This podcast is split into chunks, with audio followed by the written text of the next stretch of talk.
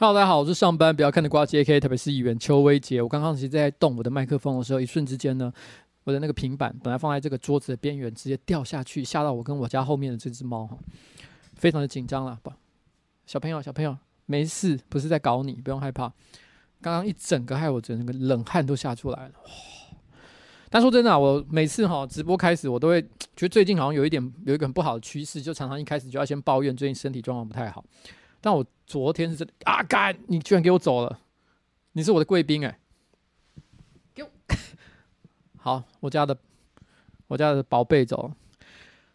但我昨天会，我就今天状况有点不太好，其实是因为就是因为这只死孩子，因为其实这两只猫不知道为什么，它们昨天晚上发疯了，然后一直在吵我，我一直到今天早上六点钟都还没有睡觉。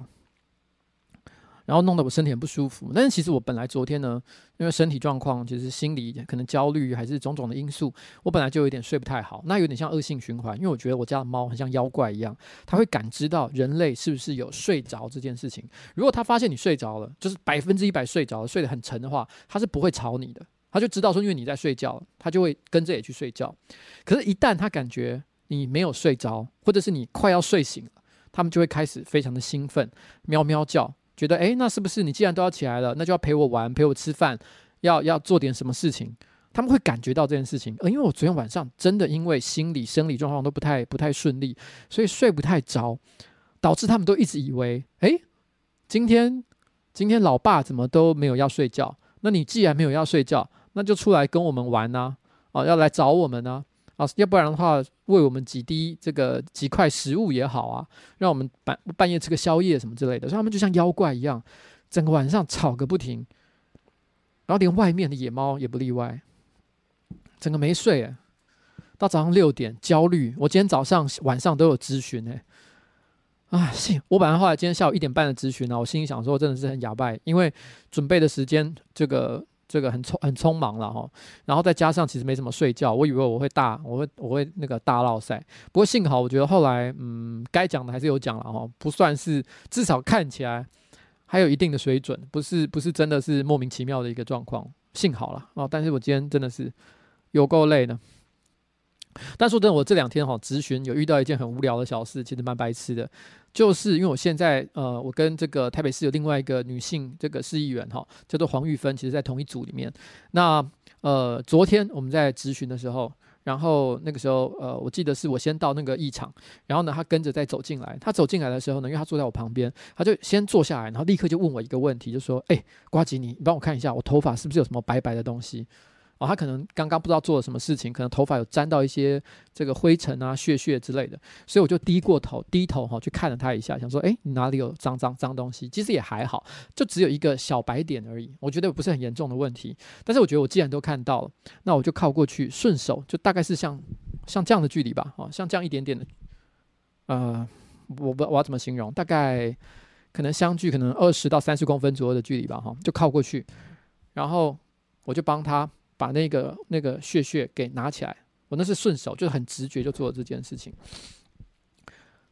但这个我要跟大家解释一下，台北市议会的议场是这样。那台北市议会呢，这个质询的这个会议厅是在二楼哦，它是一个楼中楼的形式，那就是二楼、三楼、四楼基本上是一个打通，就是就是一个啊、连在一起的状况。然后呢，三楼、四楼就有点像是那种歌剧院的贵宾席，那那个是可以让助理或者是让这个记者，然后呢就就坐在那边。那不管是他要旁听啊，还是要拍照啊、摄影啊，他都可以在那个位置。那会议开会的地方是在二楼，可是三三楼呢是可以让他们拍照然后旁听的地方。那那个时候其实正好，其实因为是柯文哲的这个市长有有在场，所以大部分的媒体记者可能都会留在现场，然后准备随随时哈、捕捉这个精彩的内容跟画面。我不知道是不是错觉，可能是错觉，可能是我想太多。但就在 就在我顺手帮他把头发上的屑屑拿下来那一瞬间，我觉得三楼的闪光灯好像闪了四五下，啪啪啪啪啪。我心想说：“干干你老师！” 但应该还好啦，因为大家可能就是觉得因为很无聊，在坐在楼上很无聊，反正随手拍个画面，应该也没有要干嘛哦。但我心里想说。拍三小，但应该还好，应该还好，大家大大家不用想这么多。然后，哎，我顺便跟大家讲一件事情。最近呢，有一个观众他私讯我，跟我介绍一首歌。哎，我听到这首歌的时候惊为天人，心里想说，这个不论如何哈，我一定要分享一下给大家听听看。这首歌，我就一开场我就直接先分享，因为很短，这首歌只有几十秒而已。哦，几十秒的歌，注意听歌词。杀 dog S A D O G。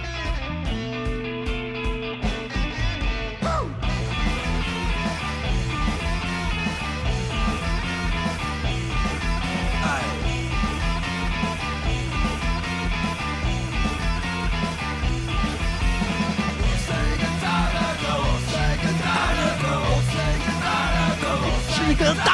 我是一个大热狗，我是一个大热狗，我是一个大热狗，大热狗。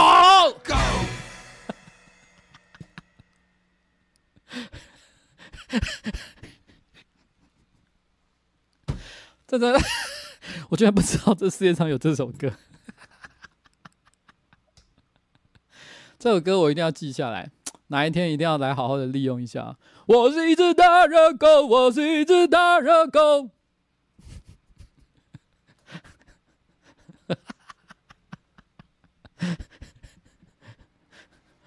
是不是很赞？是不是这首歌很赞？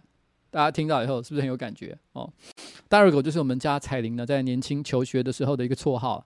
那这个。会有这个绰号呢，其实是很显而易见的。当然是因为他的真的是身高相当挺拔，在我们今天的封面照片，他正好站在后排，大家应该可以看得出来，哇，鹤立鸡群啊！整个办公室呢，不管是男生或女生，没几个人是比他高的哦，真的是厉害。我老婆已经算很高了，我老婆有一百七十二公分，但是呢，他足足有多少？一百七十五公分，而且呢，因为身呃才不过二十来岁的他，据说仍然在持续的发育中，所以他到底最后会长成多高呢？多么的挺拔哦，就像夜市。裹着这个玉米粉的大热狗一样，到底会长成多大？真的是不知道。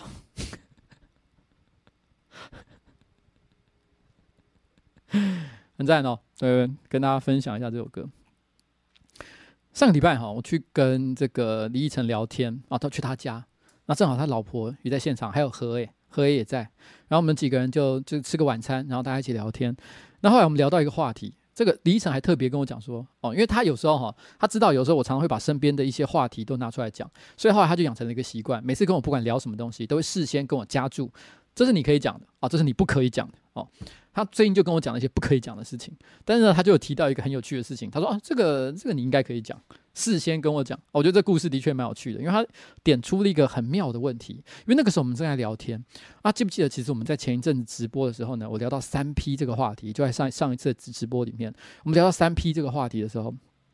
然后那个时候呢，我其实就就就就把这个话题呢也带到那个餐桌上，那他就讲到，啊讲到讲到三 P 啊，他就想到一件事，他就立刻问他老婆一个问题，说，因为他说哈，他跟他老婆可能是在他老婆可能二十五六岁的时候才认识的，他老婆现在可能已经三十岁了，那他有一天呢，无意间看见了他老婆大概只有二十岁还在念大学时候的照片，那李依晨的老婆呢，平常的打扮，现在我看到的她，其实跟我老婆有一点像，都是比较偏文青风一点点，打扮啊朴素，然后清爽。哦，但是很有气质，大概就像那样的感觉。那所以呢，他就说，可他看到二十岁的这个李依晨老婆呢，却完全不是这个样子，穿着黑色的皮短裙，哦，完全就是一个台台的辣妹的样子，哦，台辣这个这个辣台妹的感觉。然后呢，甚甚至于呢，气质跟现在这种清新脱俗的小文青感有一点差距，有一点点给人一种什么那种小台味，可是又觉得非常的可爱，然后有味道。所以他当下看了以后，就觉得哇。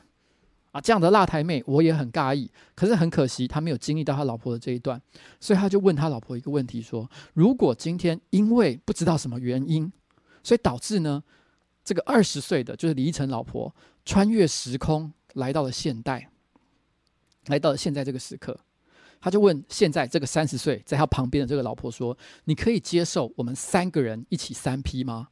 就是李晨。三十岁的他的老婆跟二十岁他的老婆说：“我们可不可以一起三 P？” 哇哩，那个他老婆啊想了一下，马上就说：“这个绝对打咩了哈，绝对不可以，我不能够接受你去搞二十岁的我。”他觉得这个三 P 是不行的。那我当下马上就追问啊：“那如果我们反过来，李依晨现在三十来岁，那如果今天是二十岁的李依晨跟三十岁李依晨一起来跟你三 P 了的话，你觉得怎么样？”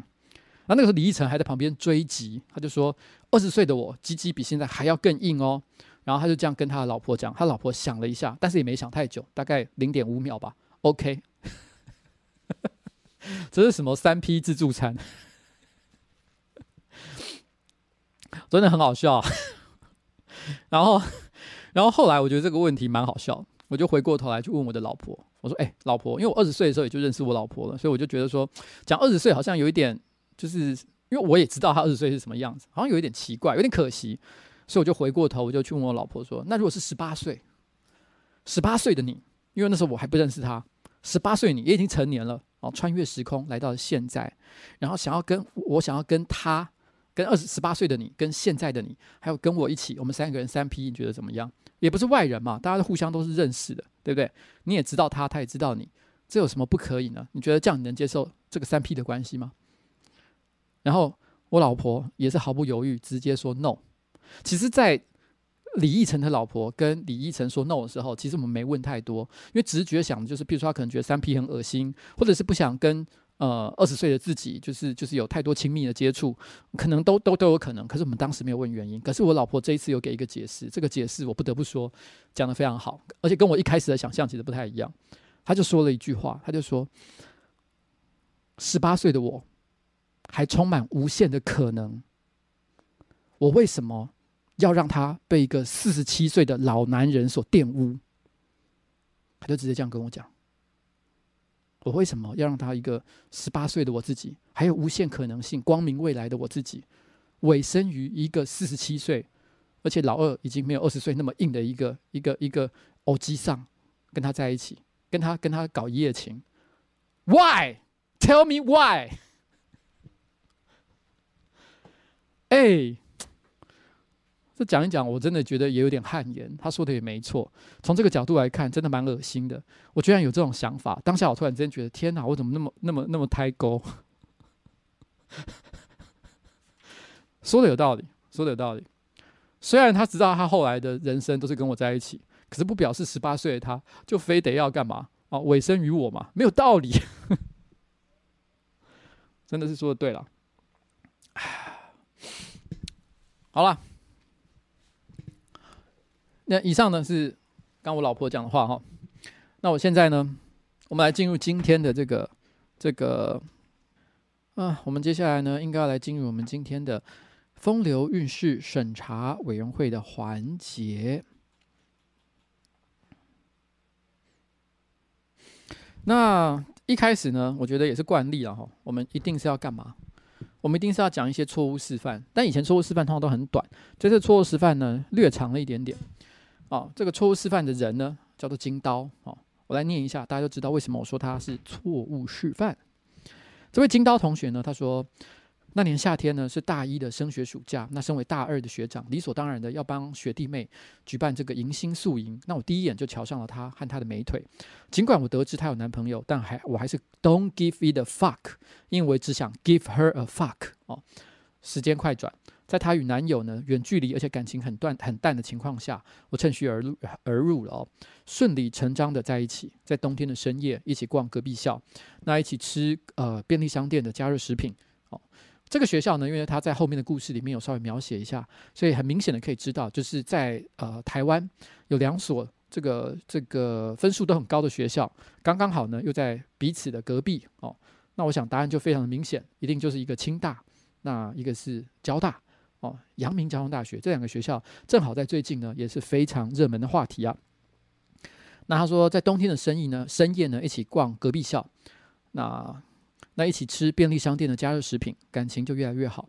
不管是隔壁学校晚上的大楼楼梯间，还是我们学校当时新开的望红图书馆，哦，他连图书馆都讲出来，那就很明显了嘛，对不对？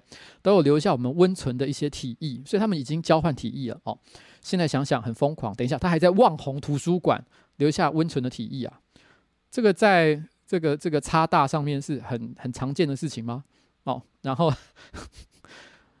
现在想想很疯狂。然后这个温存了这么多次，直到交往的第三年，然后才帮他破了处，也帮我自己登短郎。这个就是理工男女的浪漫吧？要是文组，一定很快就打炮了。等一下，这个什么意思？你要知道，你们学校哈，最近就是因为有一个学生会长讲了一些非常武断的结论，所以导致这个社会一时哗然。结果你现在直接讲什么？你说今天就是因为你们是理理组，所以你们才会花了三年的时间才登短郎。如果今天文组的话，一定马上做爱吗？哎，你这，我告诉你，文组需要花三年吗？才会等短郎吗？我告诉你，不用，真的不用。三天就可以。我念大学的时候，真的差不多三到七天左右，通常就会完成这个任务。所以像你这样哈，花了三年的时间，真的是可笑可笑了哈。然后，然后，所以我跟你讲，不要在那边一天到晚嘲笑文组哦，文组脑哦，理科脑，真的不用。我跟你讲。就算你理科脑有多厉害，你比得上文组的老二吗？文组的老二三天就可以破处呢，好不好？好。时间跳转哈，交往的中间有一些争执，也有浪漫。那最严重的一次呢，就是他还拿刀对着我想吓我，而我呢就继续还继续打英雄联盟爬钻石，想要气死他。之后出了社会，果然没有顺利的王子公主的故事，各自呢在公司承担压力，争吵、做爱、和好。在这些过程当中，我蓦然回首，他已经变成我的前女友。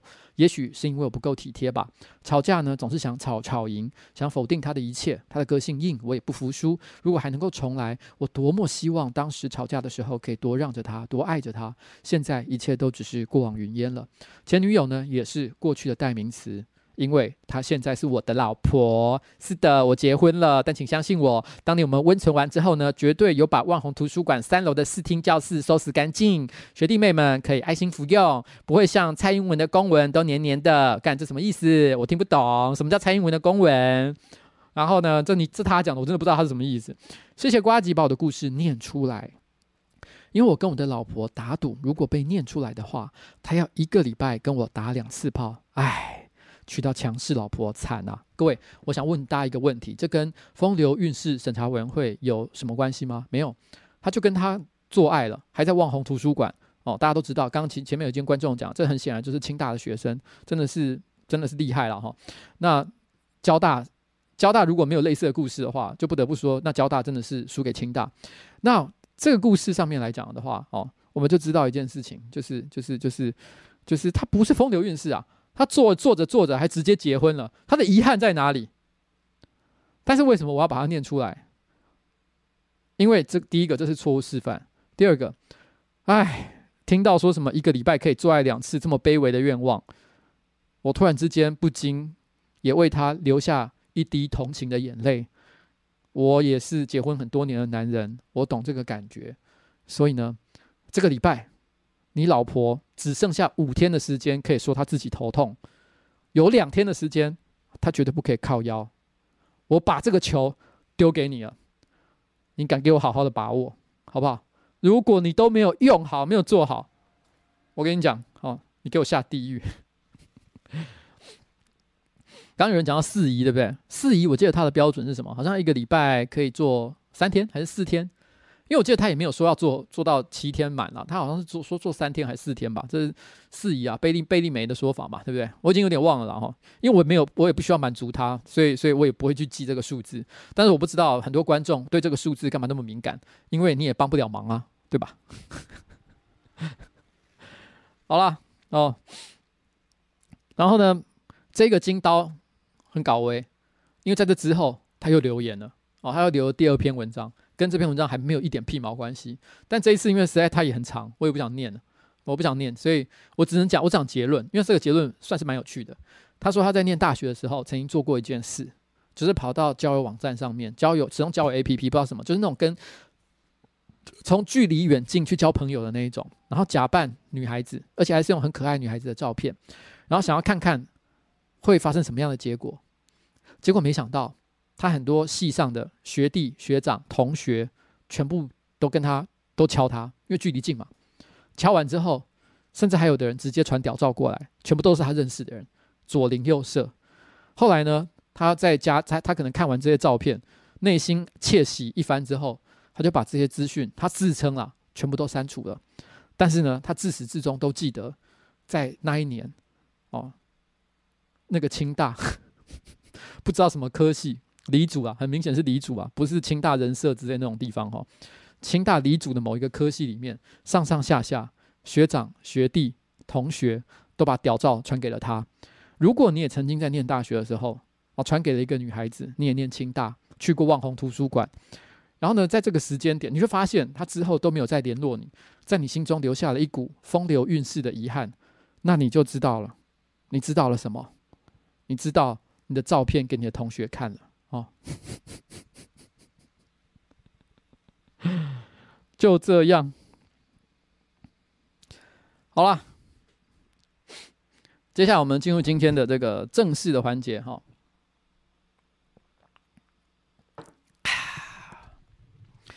今天正式的这个环节呢，哈，我来来先念今天的第一则故事，这这个是正式的，这个就是正式的内容。投稿者呢叫做李四，他的邂逅对象叫做社长。等一下，我要调一下麦克风。这个故事呢是发生在今年的二月哈，在这个不好过的一年中，这件事情常常涌上心头。每每想到呢，酸楚总是占据我的心窝，想请瓜吉啊帮我看看是不是有某种可能。高中的时候呢，我和两个同学很要好。高中的时候，其中一个同一个朋友开始跟同社团的女孩子交往，她是吉他社的社长。虽然我本身不是吉他社的，但是我总是以社长来称呼她。那个女孩很自然的就融入我们的团我们的团体。放学后，我们总是四个人一起读书玩乐，但是在团体中呢，我跟她却没有什么交集。就这样到了高三，因为临近学测的关系，我们四个人放学后都会一起去图书馆。因为我家跟他家同一个方向，而且我有机车的关系，送他回家就变成了我的工作。虽然要多花二十分钟，但是能够载漂亮的女孩子回家，也让也让当时鲁鲁的我其实蛮开心的。在她回家的过程，我整个人哈，我我们从一开始哈，身体保持距离，整路都没有讲话。到了后来，他会将书包放在我们两个人的身体中间，然后整个人靠上来。也慢慢的开始跟他无话不谈，那甚至呢，最后常常站在他家门口聊一两个小时。虽然我们开始熟悉彼此，但是在团体中呢，我们还是保持一样有点陌生的距离。偶尔团体聊到我们之间聊过的事，我们还会很有默契的去微笑看着对方。就这样到了学测，只有我考得很好。但是因为其他人都还要再考指考，所以放学后呢，我就开始找其他朋友玩。虽然呢，我也问过他需不需要载他回家，但他以不想麻烦我为由就拒绝了。就这样，我跟他相处的时间渐渐的减少。上了大学之后，我那两个朋友上了南部的大学，他则跟我一样在台北念书啊，但我们交流呢，也只剩下互相关注限动而已。一直到期末考前的一个半月，在上课的时候，我看到他在限动拍了一张在咖啡馆读书的照片，一张拍了笔电和咖啡馆的照片，然后下面有小小的两个字写着“读书”。那我看到咖啡馆内的陈设，我就认出了这是一间我很常去的咖啡馆。我当下脑袋突然一热，也不管呢，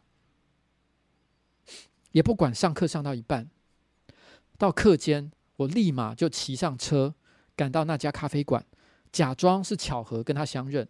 我永远都记得开门的那个瞬间，我心跳得比大学面试还要激烈。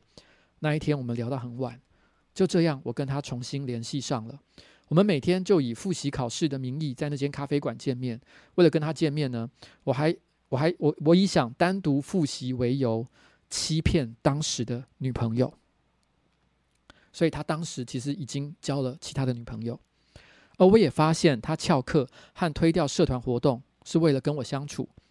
我们晚上读书，每天送他回家，在他租屋处的公园聊天。从聊天中知道他还在跟我朋友交往，但因为离得很远，相处不多，感情也淡了，只是没有人提分手。我们聊了很多，而相处起来就像是我们之间一年的空白从来都没有发生过，跟一年以前一样的亲密，一样的让人感到安心。那一晚气温很低，我们在小七买了零食，然后跟平时一样坐在公园的长椅上。我们边抱怨天气，边幼稚的互相微微的摇着身体，使肩膀相撞。最后，我们肩膀靠在一起。他以不想脱手套为理由，要我喂他吃零食，我也没有拒绝。我们就这样边吃边聊，直到我吃到优格。但是因为我没拿汤匙的关系，所以我先用喝的方式将大部分的优格吃掉。但最后呢，附着在内壁的优格舔不干净，所以我只能够用手指将优格给抹下来，有一点小胎沟了，因为他忘了拿汤匙嘛，所以呢，他就是先倒优格到嘴巴里去，最后吃不到的地方呢，开始用手指把它给抹下来，想要自己把它吃掉。但没想到，就在我抹着优格的时候，他对我说：“我要。”我好没，我没有多想的，就将手指放在他的面前，他也很自然的就将我的手指给含了进去。当我意识到这有点不妥的时候，我转过头看向他，跟他不知道什么时候就看着我的眼眸相交，我们就这样对视了四五秒，直到他用力的咬了我的手指，我脑袋才重新运转。假装没事的，开始抱怨说：“哦，这很不卫生呢，很痛呢。”他没说什么，只是脱掉手套，也用手指抹着杯内的优格，之后将手指放入口内，将优格舔食干净，接着将充满唾液的手拿到我的嘴前。我不知道是什么意思，失去思考能力的我，靠着本能将他的手指给含着。用双齿轻轻的夹着他的手指，过了一会儿，他将手抽出来。我们之后又对视了一段时间，整个晚上我们什么都没有说，只是依偎在一起。隔天相见的时候，他像平时一样跟我相处。而我也没有多说什么，我们就这样维持到了考试。考试后没有了见面理由，我们也就没有再联系对方。但从那一天起，我就时时想起他。之后，我因为内疚，就跟女友提了分手，也试着认识不同的女生，但总是忘不了他。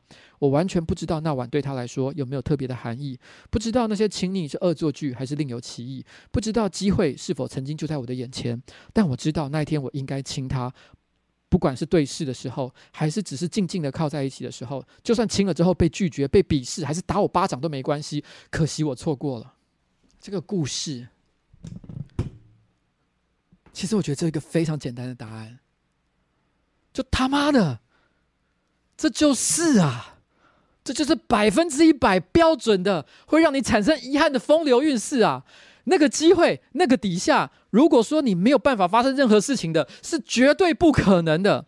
我们之前常常看过很多的风流韵事，你都会觉得这可能吗？这有办法有后续吗？有没有可能是有些误会的讯息？没有，这里百分之一百，他已经把所有能够释放给你的讯息，把浑身解数都使了出来，而在那个当下，你没有把球接起来，不论是什么原因。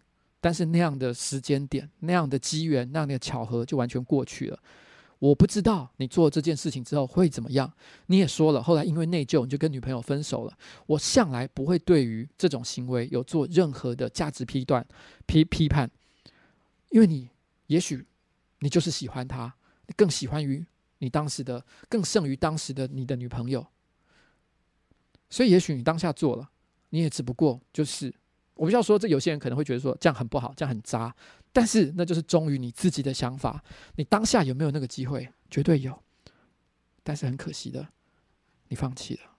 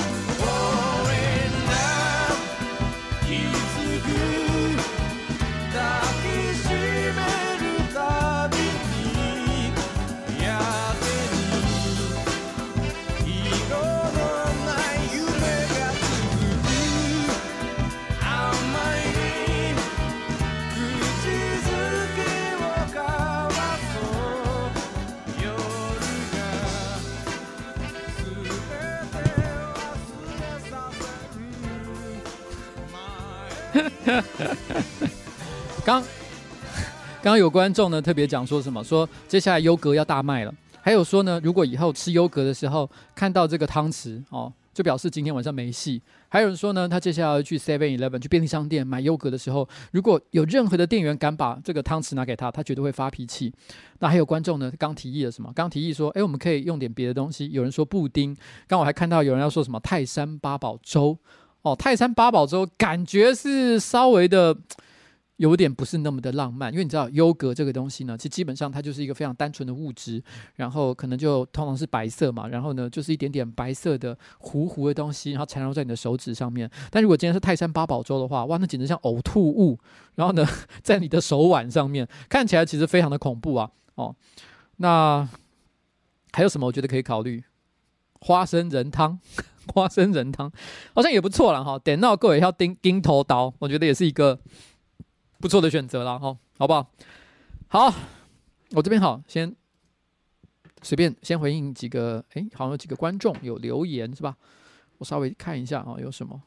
这个 A W W Rated 哈说，哎，瓜吉大大，今天是我们团队新成员 Donna 的生日哈，希望瓜吉呢可以为他献上一个不大不小也不中二的祝福。B T W 哈觉得瓜大风流韵事审查上面的这个故事呢，实在是比正宗日剧版本的故事还要精彩太多了啊！谢谢你。那 Donna 我会给你一个不大不小哈，不过不会很中二的，就是生日快乐啊！好，然后这个。虚马虚马说：“哎，生日当天哦，还只有吃到一加一哈，还只吃一加一啊？一加一是什么东西啊？一加一是指你只有吃到令跟伊犁吗？哦，那吃到能吃到令跟伊犁，哇，那真的是蛮好吃的吧？只有吃到一加一，一加一到底是什么？真的很差啦，这就是老了吗？还有今天生日的好。”生生日的好多哈，我真的不孤单。好啦，虚马哈，真的真的是今天生日的，大家都快乐。有些留言的没有办法一一回复哈，但是就是大家都开心啦，生日快乐哈。那 S Y U A N 哈说 S 元，他说这个瓜吉安安，我想请你帮我跟正在努力准备研究所的闺蜜林讲声生日快乐哈，还有提早说声九月二十五号生日快乐啊。哎，这个林哦，这个这个辛苦了哈。那二十五号的时候也祝你生日快乐，只要你累了。那这个 S 元永远都在你的身边，好吗？然后我看一下还有什么留言呢？PKW 说，你只是一个星星肠啊，我只是一个星星肠吗？这个嘛是哦，是我是一个星星肠。那这那样苏说，老公说哈，他也有投稿，他刚当完兵的风流韵事，拿算盘等待中。哎。我不确定，可能不一定会讲到了哈，但是但是没讲到，真的大家不用太太太担心，因为来稿真的很多。那之后呢，可能还有一些补遗的机会，好不好？然后，嗯，大概是这样，好啦。哦，接下来我们要进入今天的下一篇哈，下一篇故事，下一篇故事。哒哒哒，刚那首歌呢？啊，接吻。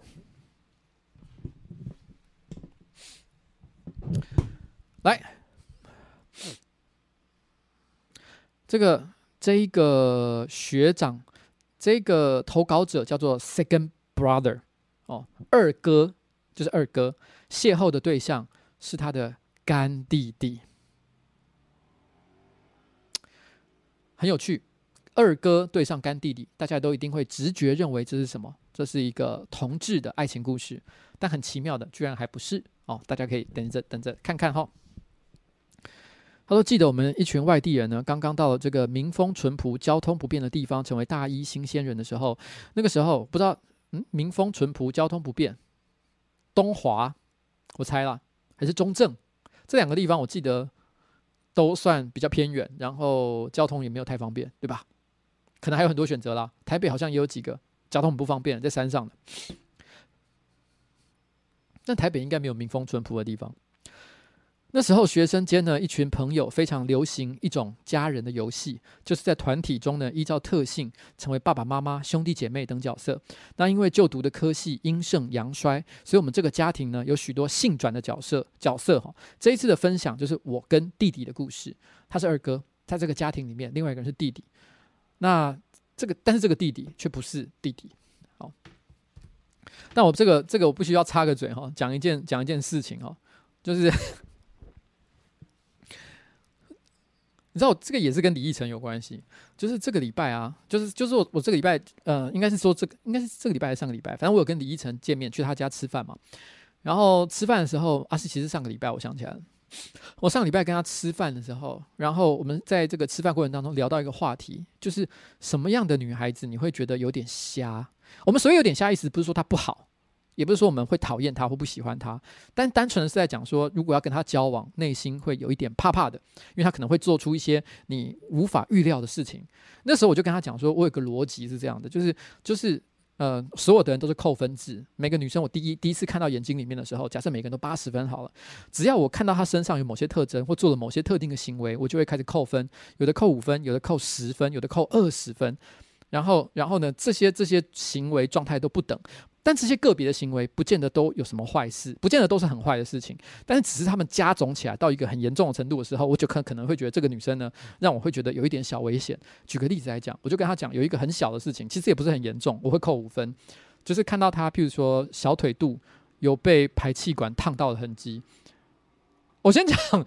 有很多人被烫到，真的不是故意的，可能是她的男朋友很不小心，也可能是她骑骑车或者是走在路上的时候，旁边的摩托车呢，非常的这个不注重行人的安全，有太多可能性了。但是只是因为这是因为我觉得这也是有很有有一个很大的几率，可能是自己可能自己也比较疏忽，不小心造成了这个现象。那所以呢，做这件事情的时候，我就觉得说，诶，这个人会不会是一个比较粗心大意的人？但他扣的分不多，他就扣五分，所以也不严重。很可能很多人被烫过的人，其实人都很好，像 Amy 就是这样，Amy 人超赞，好。但我就说这是我心目中的一个小小扣分项目。但我这是我们聊到一个话题，就是我们两个有共同超扣分项目，就是只要一看到这个现象，我刚刚说我会先扣十五分，就我觉得是蛮严重的项目，就是有干哥哥，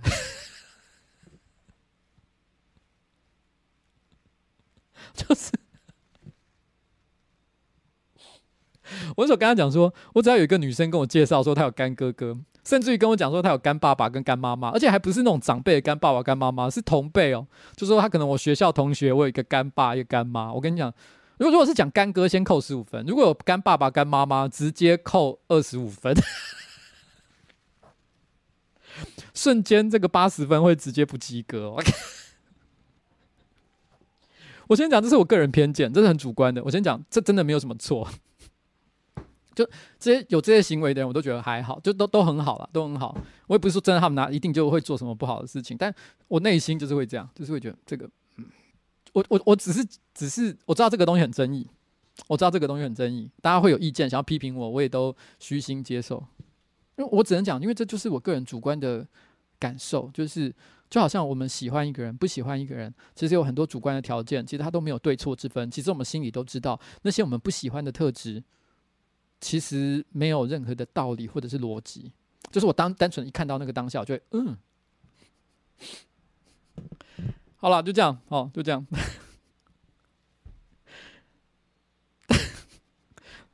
我这讲的有点危险的东西，真的有点抱歉。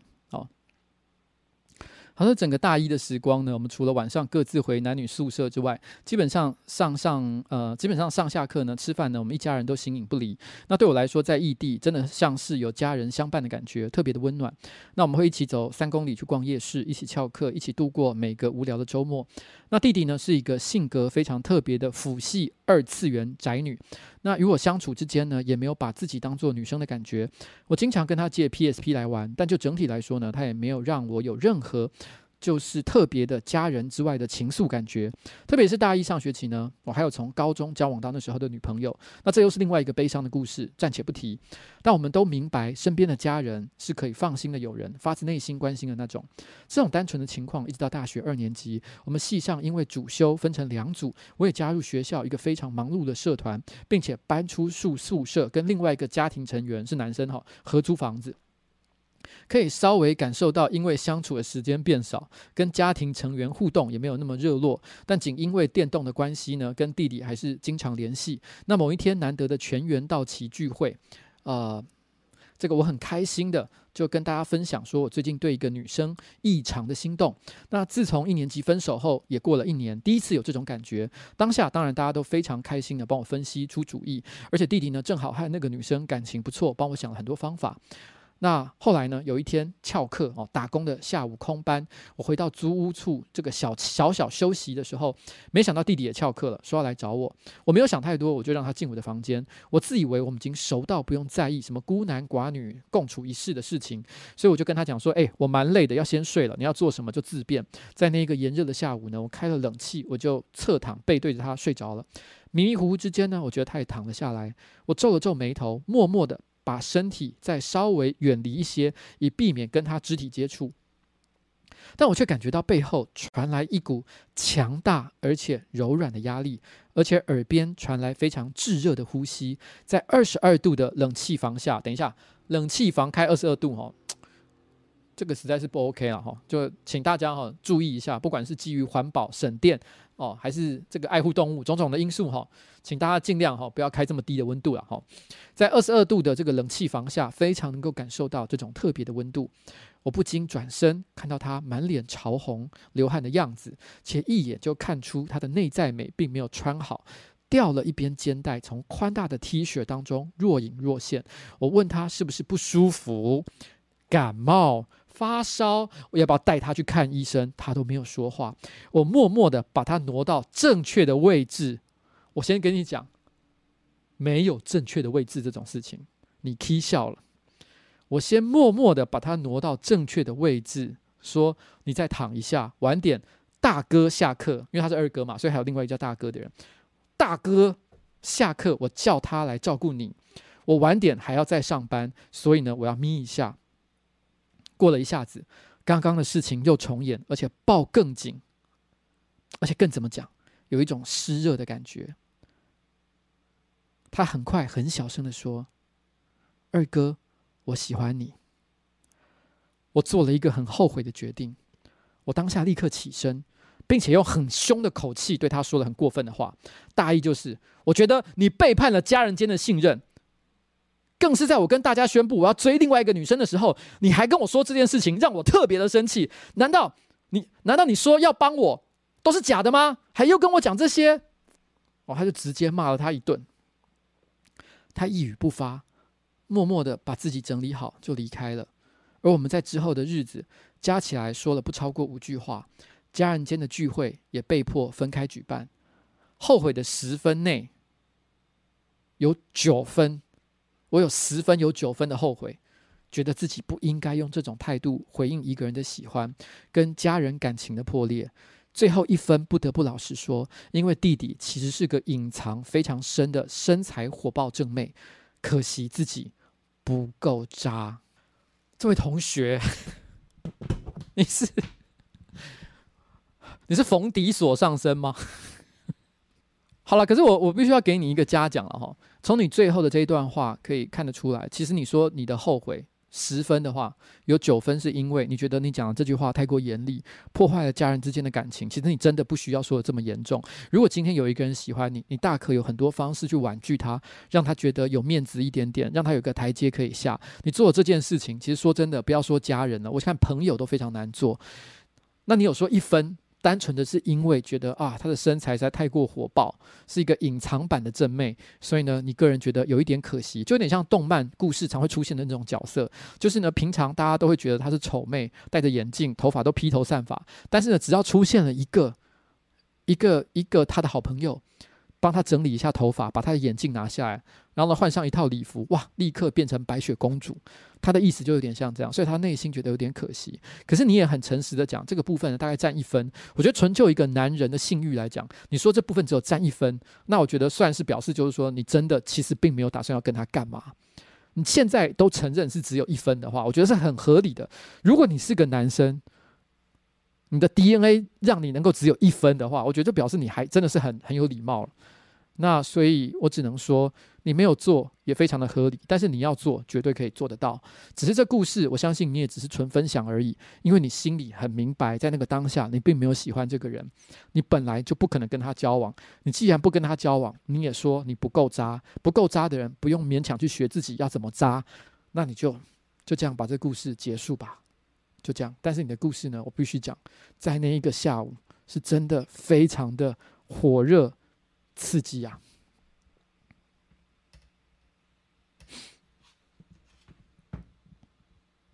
好，接下来我们到下一个。嗯？怎么搞？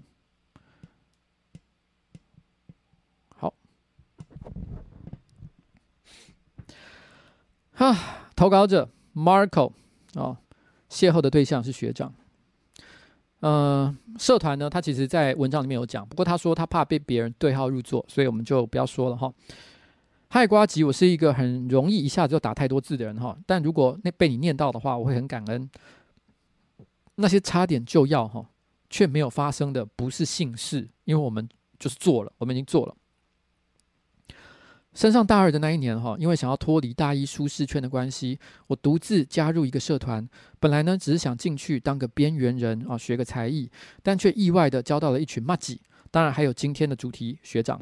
那个时候的我呢，满脸豆花，所以我压根不敢去想说要怎么样认识这个学长啊。这个写写这篇文章的 Marco 呢，我觉得从他的前后文的脉络可以看出来，应该是一个女孩子。那这个女孩子呢，说她当时满脸豆花，觉得自己的外形可能不是非常的出众，所以她自己这样觉得了哈。但实际上我们并不知道，她压根不敢去想说要怎么去认识这一个学长。结果就在某一次 party 的时候被搭话了。后来我们开始聊天。那有一天半夜呢，这个跟她还有其他朋友在玩，她受伤了，但因为深夜哦，已经没有药妆店。他说：“诶，我家有，那不然去我家。”他的伤口呢在腰部哦，但是他却明明是在腰部而已，但他却脱下长裤，哦，整个裤子都脱下来，就是他的意思就有点像说，他其实伤口不过就是在腰部，那就把衣服掀起来擦就好。可是不知道为什么他连长裤都脱下来。那因为我对自己很没有自信，所以我是低着头帮他擦药。不过我知道啊。他的内裤不是三角，而是有点偏紧的四角裤。那一天晚上呢，我们就听在床上，然后呢，啊，我们就躺在床上听他介绍他的爱团，然后就回家了。所以，如果你们裤子也脱了，很抱歉，我今天晚上什么事都没有发生哈。有天有一有一天呢，一个朋友生日，那社团的这个人呢，在酒吧喝到疯掉，我觉得自己也快不行了，就跟朋友哦，也是一个男生说，诶，我要先回家。然后呢，在半路上，学长就跟上来了。他就问我说：“哎，要不要先去他家？”我们在他家聊天。后来我就昏睡了，但我不会说自己完全没有意识。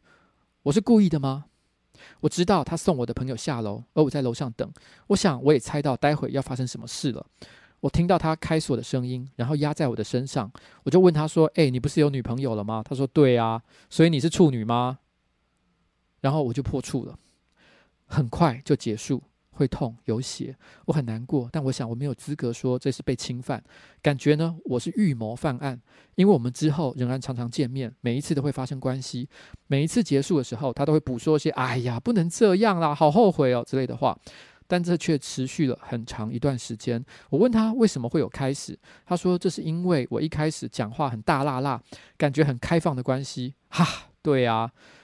我在还很 young 的时候呢，就会看 A 片我也不晓得为什么完全没有经验的我超喜欢开黄腔，讲一些自己根本不懂的事情。不过我想我是真的知道什么叫做爱了，反正跟我无关。我们后来呢，算好聚好散，就是不联络了一段时间，但见面不会尴尬，甚至呢还能够讲一些干话。他毕业要搬走的前一天，他问我要不要去吃这附近一个非常有名的餐车，我们外带回家，边吃呢边看，不知道是金钟奖还是金马奖。然后我超早就先 chill 到睡睡睡睡死哈，超早就先 chill 到睡死。我不知道他这个 chill 是什么意思，很可能单纯的也只是在讲说看电视，就 Netflix and chill，就是就是 chill 过头，然后就睡着了，还是说他们有嗯，就是挡一根之类的，挡一根的那种 chill。隔天早上，我继续 chill，我坐着靠床，他趴在床上，然后手伸了过来，把我怀抱，然后压制在地上。他说：“哦，我忍不住了。”其实我感觉麻痹了，反正我知道很快就会结束。我突然回忆起来，对，和第一次一样，哦，用枕头还是棉被什么的盖住我的脸，不到一分钟吧，哦，结束了。他又在忏悔。我冷笑，然后没什么情绪的回家。我不知道这时候呢，是不是应该是不是应该要哭一下？其实我已经自己审查完毕了我自己的状况。Inspire 我，就是启发我，把这篇文章打出来的，是那些遗留在二零一九年的秘秘密中的内容。如果有人听到这边觉得这是一个创作文，我不会觉得怎样，只是想提醒大家，学长的房间你一定要慎入。我猜你会听。就是学长会听，没被念到的话，就算你赢了。没有，这次是 Marco，你赢了哈。有人问过我说：“哎，你一定很后悔吧？”却回想的时候呢，是平淡的耻感。但如果不是学长，我不会有现在这种打炮观，我不会遇到我现在热爱的乐团，也不会因为去听专场而认识我现在的男朋友。干，我他妈是不是还得要感谢你啊？而那些差点就要却没有发生的事情呢，并不是学长当初没有和女朋友分手，然后他选择跟我在一起，不是这件事，因为我早就知道这个不可能。只不过我还是很想努力看看，至少能够成为你觉得有那么一点点重要的人，很想像朋友一样。无聊就赖你聊天，可是每次赖你都会有一点罪恶感呢。对你跟对我女友都是，这都是他的说法。而那些差点就要却没发生的事情，就是赏你一巴掌啦，干！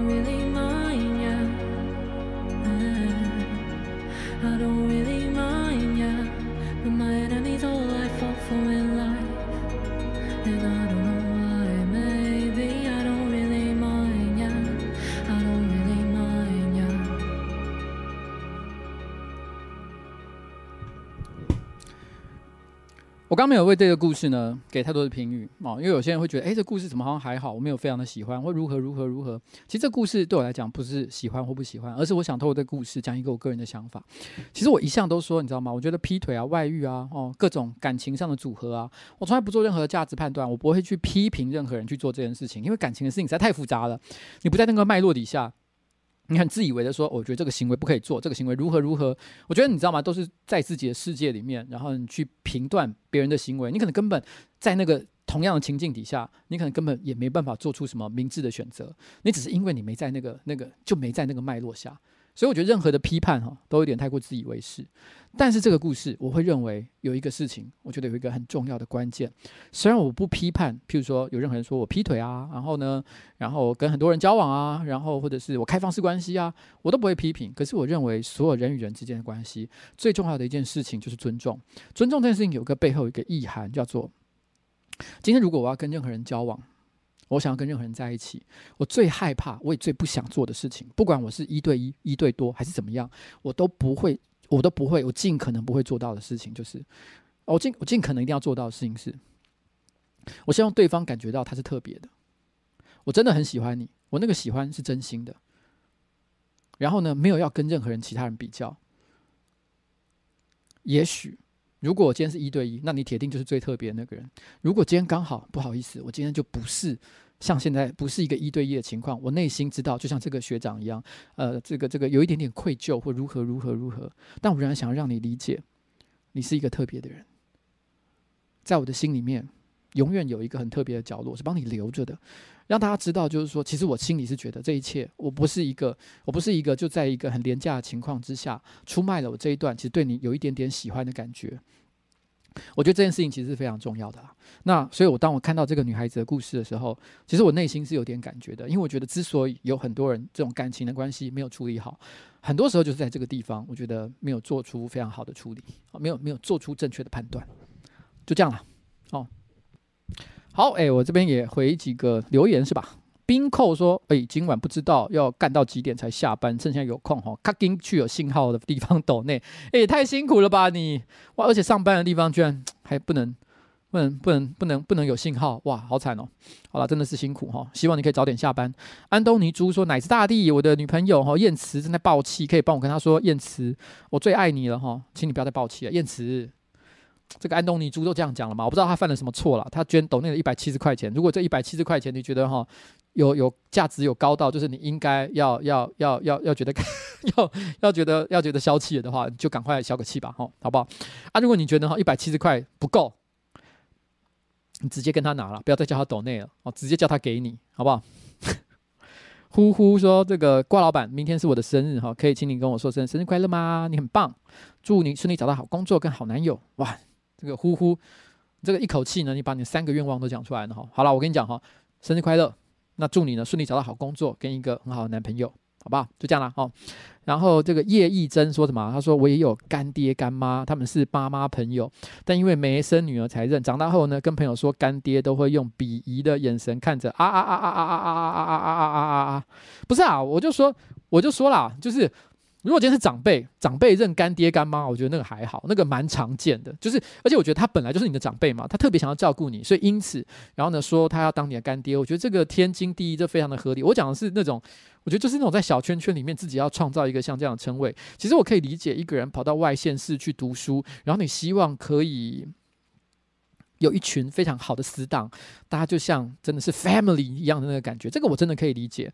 只是我心里一直都我自己不会啦，但我不是真的要觉，如果有人要做，我也不会真的说给他什么严厉的批评。就是我自己不会做一件事情，就是我还要特别发明一个，就是不是发明啊，就是一定要有个称谓套在上面说，说好了好了，那你就是我们这个大家庭的干爸爸爸啊，你是大家庭的妈妈。啊，这个这个我是真的觉得，因为我心里面觉得我需要的朋友就是对等的一个关系。当你有大哥、二哥、爸爸妈妈的时候，你就觉得好像你在做一个这个顺序的排列哦。那有些人是要特别照顾别人多一点点的，哎，这个就是我不想要的。好，就这样，我个人是这样啊。林玉生说明天就要二十二岁了，那牡丹多年，法力持续上升，哇哦！这个希望老板祝我未来顺利，还有后天打疫苗哈顺利。好了，玉生，我改供哈，你才二十二岁而已，法力不管多高深哈，你要距离发火球术还有一段距离，起码还要八年，所以你不要怕。那在这八年呢，你自己想好好想清楚，你到底是要火球术，还是要一个女朋友？玉生应该是男生啊，呃，还是你要交男朋友也随便了哈，就随都可以，反正就是你可以交到一个伴侣，你有一个伴侣，你自己好好想清楚。如果你不想要学到火球术，你想要有个伴侣的话，那你就。不要去点你的魔法技能，点另外一边的技能，交朋友的技能，好吗？那 K A K W W W W 哈，就是要用麦克风架遮住画面啊！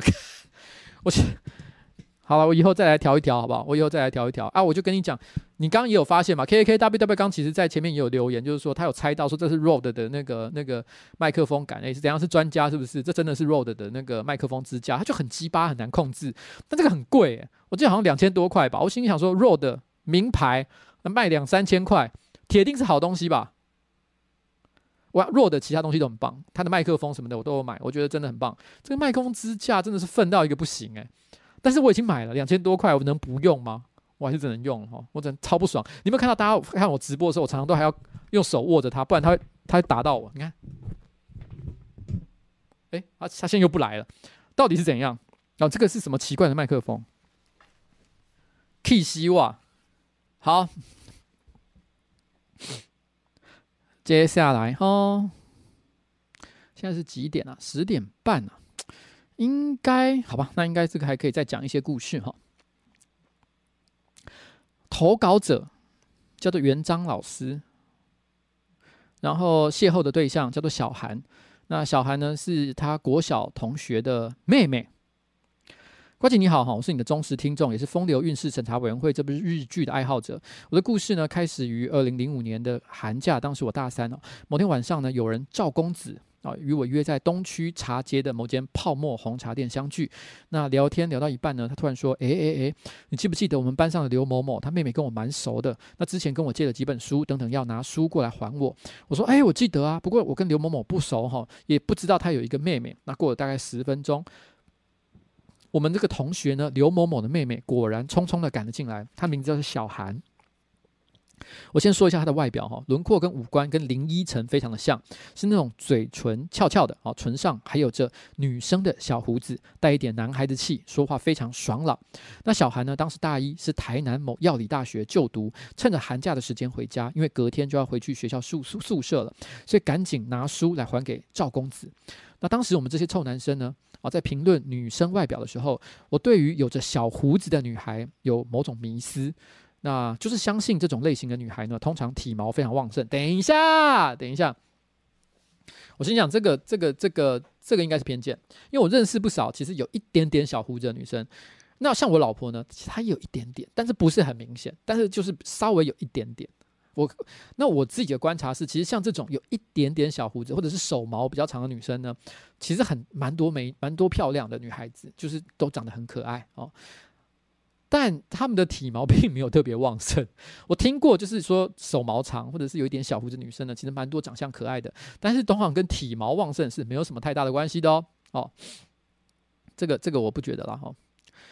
那偏偏呢，我是一个对于女性体毛这个有点迷、有着有着迷恋的人，于是，在看到小唇含上呃小韩唇上的这个小胡子的第一眼，我就勃起了。小韩还了书后，坐下来跟我们聊了一会。我的眼神不断的在他的唇间游移，幻想着他身体其他的部位的体毛异常的繁茂。不久呢，等一下，我突然想到，他是他是全裸监督诶，因为他一直在看这件事情。不久，我的友人呢赵公子因为接下来还有事，就直接做球给我们，然后就先行离去了。那此时席间就只有我们两个人，我们相当投缘的聊着。我很快就了解到小韩已经进入我的射程范围，也许他也是这样想。那由于时间不早了，我就提议说送他去捷运站。走出茶街的路上，哈，我们依旧热烈的聊着。后来在捷运站口呢，我们互换了手机号码与 MSN。隔天，小韩回到台南后，我们开始每天疯狂的电话聊天。每天晚上呢，几乎都要聊上两三个小时，内容就是各种生活大小事、学校的生活等等。挂上电话前呢，彼此总会送上一段暧昧轻柔的互道晚安。虽然还没有触及进一步男女朋友交往的话题，但是一股感情很明显的在加温。这种互动呢，过没多久，春假即将来临，我提议我们可以前往台南找他。由于我计划呢，这个先去大学同学大周在高雄的老家，我就邀请小韩到时候来高雄一起玩。此时我们讨论到住宿的问题哈，那由于我心中的邪念已经压制不住不住，我就邀请，我就提议他说，来高雄的时候，我们两个人就在市区找一间旅馆投宿，两个人就。同同住一房吧，在当时已经电话暧昧一个月的催化下，小韩呢，他毫无疑问的答应了我同房住宿的要求。我也很迅速的在现在已经歇业的高雄华王饭店订了一间豪华的双人房。当然是一张大床的房型。隔天呢，我跟大学同学聊到我即将前往高雄呢，与小韩碰面，而且两人将同住一房，众人都非常的兴奋，起哄着：“哦，哎，这下我很快就可以脱离处男的行列。”是的，当时的我是个完完全全的处男，谈过几段暧昧的感情，但是从来没有交过女朋友，更不要说性经验了，连牵手接吻都没有。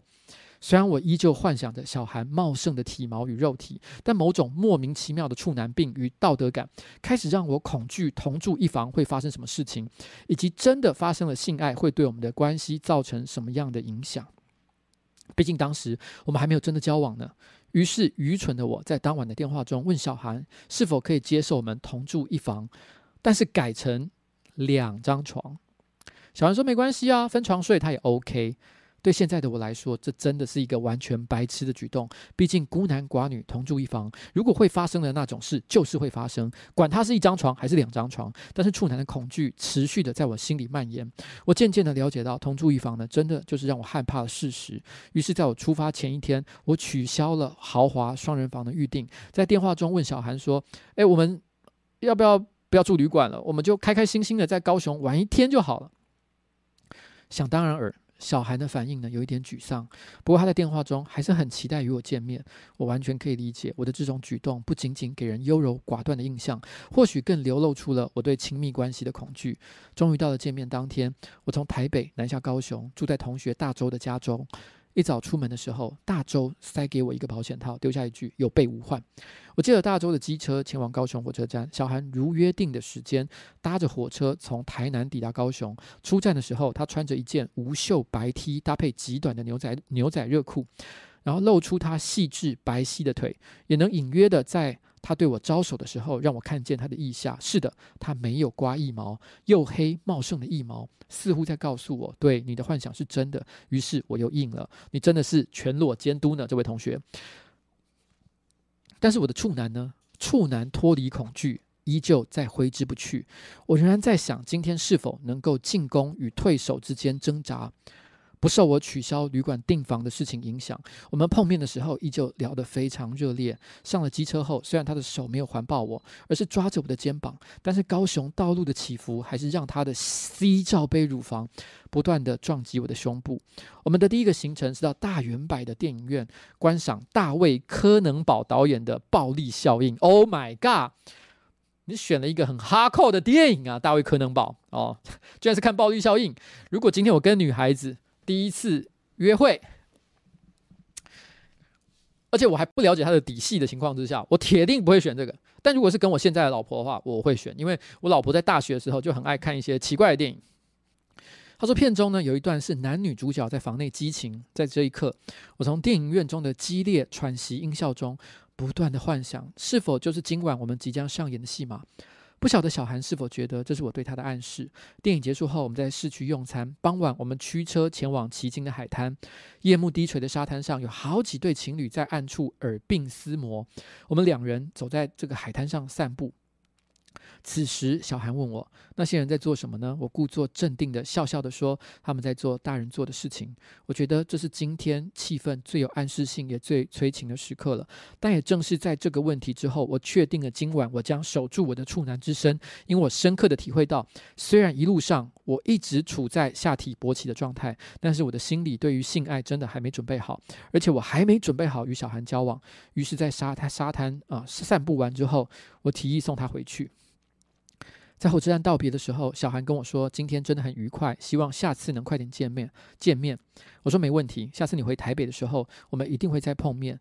说完呢，我拍拍他的头，然后呢，我说：“你的火车快到了，赶快进站吧。”那他转身离去，看着他的背影，我虽然还在幻想他茂盛的黑森林，你还在幻想这干嘛？我都快要生气了。但是我知道今晚的结局就是我还是个该死的处男。大周塞给我的保险套，最终没有用在小韩身上。至于怎么用掉的，那又是另外一个故事了。以上就是元璋老师的留言。你说你有没有机会？我跟你讲，你就算没办法全雷打，一个快乐的夜晚，甜蜜的、温馨的，身体。紧密接触、互相拥抱的，通通都是可以做到的。那是那个晚上，你早就已经给了绿灯号，你可以做的事情。但是必须要讲，因为每个人对于能不能走到最后一步，呃，标准不太相同。即便他答应跟你同房，不表示你可以做到最后。但是你们之间一定会有相当亲密的举动，这一切都相当的明显。其实你自己也知道，是你完全。因为你的处男心态，放弃了你的机会，这种情况我不得不说，其实，在男生的这个世界里面，其实是蛮常发生的。因为连我都曾经会有过这样的感觉，我们会害怕，甚至于我不是处男的时候，我都会有这种感觉，因为我们会害怕，我们在跟一个女生互相有好感的时候，我们都会觉得说，幻想各种我跟她亲密，然后互动，然后交往，然后呢，然后各种各种事情，我们都会去不停的想。但是，一旦真的有那个机会的时候，那种恐惧感就会冒上来，因为我突然担心，会不会其实他非常有经验，但是我自己呢，技术不好，能力很差，然后呢，鸡鸡又很，又是又是拐瓜裂枣，各式各样的因素，我没有办法取悦他，所以我们会开始恐慌。真的要发生的时候，又会开始拖延这件事情的发生，因为我希望一切都在尽善尽美的情况，但是事实上，在现实的世界当中，就像是你在做。你知道理科实验一样，其实没有百分之一百完美的环境，永远哦都一定会有些误差的范围。所以在这个情况之下，当你遇到机会的时候，你也只能 freestyle 打蛇随棍上。但是这是处男所不能理解的一件事情，所以只能说这个风流韵事是成立的。但是很可惜，就是因为你的处男心态，你放弃了这件事情发生的机会。就这样。好，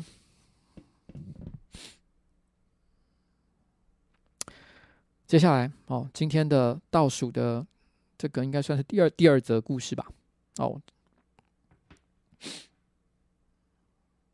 第二或第三则，投稿者，你是我心头的那一点红，邂逅对象是三民主义。他的名字叫“你是我心头的那一点红”，邂逅对象是三民主义，怎么那么政治啊？哦，就，Ivy 说：“哎、先来签个到哈，再撑一天就放假了啊！对了，大家都辛苦了哈。可是上个礼拜不是大家才放的乱七八糟了吗？好了，期待下个月初的不吉夜。哎，我也是期待又怕害怕，但我很久没做表演了，你知道吗？在如果今天是疫情前，我都觉得我自己准备了七七八八了，可以直接上场表演。可经过了一段疫情两个月的时间哈，你知道我那个时候疫情前，我脚本其实是写完的哦。但经过两个三甚至三个月之后，我看那个脚本怎么看都不顺眼，所以我后来就说我要重写。可是我重写之后呢，我到现在都还没有有，因为太忙了，没有时间去 open mic 试一下本。有啦，去试了一次，可是超级失败。然后那一天我在二三的人应该会觉得说，干邱威杰在冲三小，所以我现在非常的毛啊。然后距离这个不羁夜。大概能够去做的 open mic 只剩下大概三次左右，我是否能够把握机会，然后呢把自己的状态给找回来？我金价是怎样？金价就 combo 啦。好，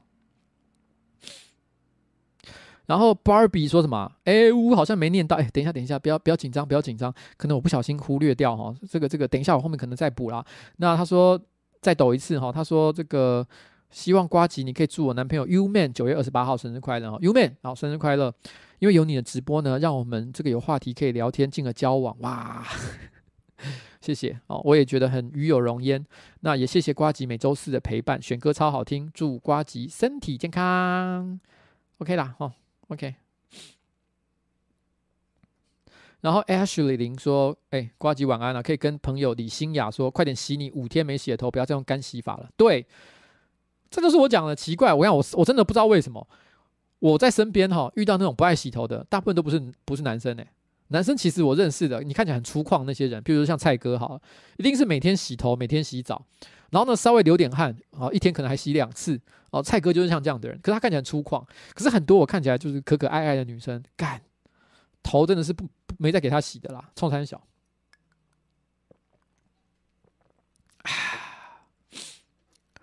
什么 Cassie？可以说瓜吉的不羁夜处男心态，对我你说的没错，哎、我真的是就是这个心情，我现在好害怕，我好害怕技术不好上台会剉赛。好了，我们还是来念故事，我们还是来念故事，好不好？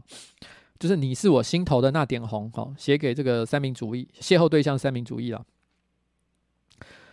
有人说哈，这世界上最难忘的爱情是初恋哈，但我却不是啊，他不是我的初恋。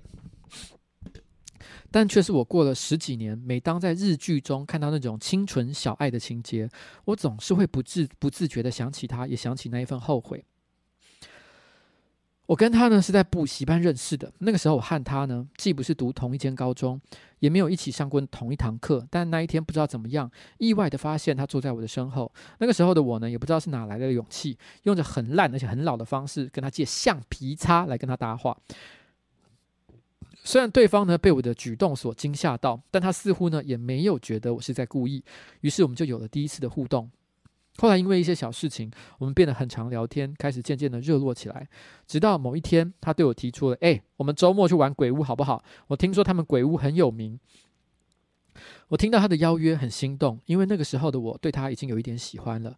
玩鬼屋的那一天呢，很不巧的下了一场雨，我们两个人共撑了一把折叠伞，在那个十几分钟里面，不知道怎么样，感觉很暧昧。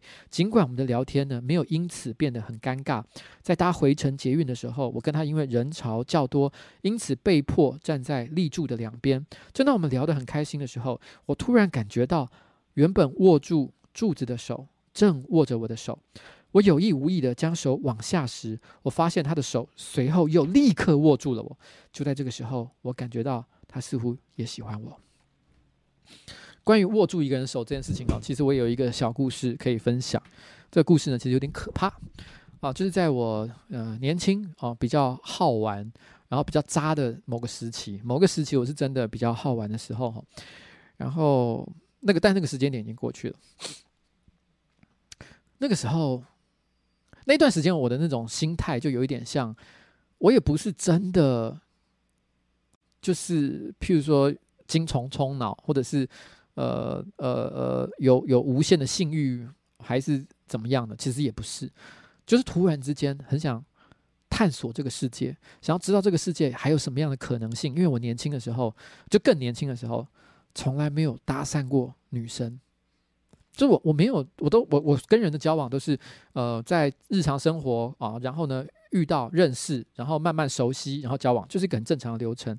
但是怎么样跟一个女生突然之间完全不认识，然后立刻变成认识这件事情，我从来没做过。所以曾经有一段时间，就是大概可能为期半年左右。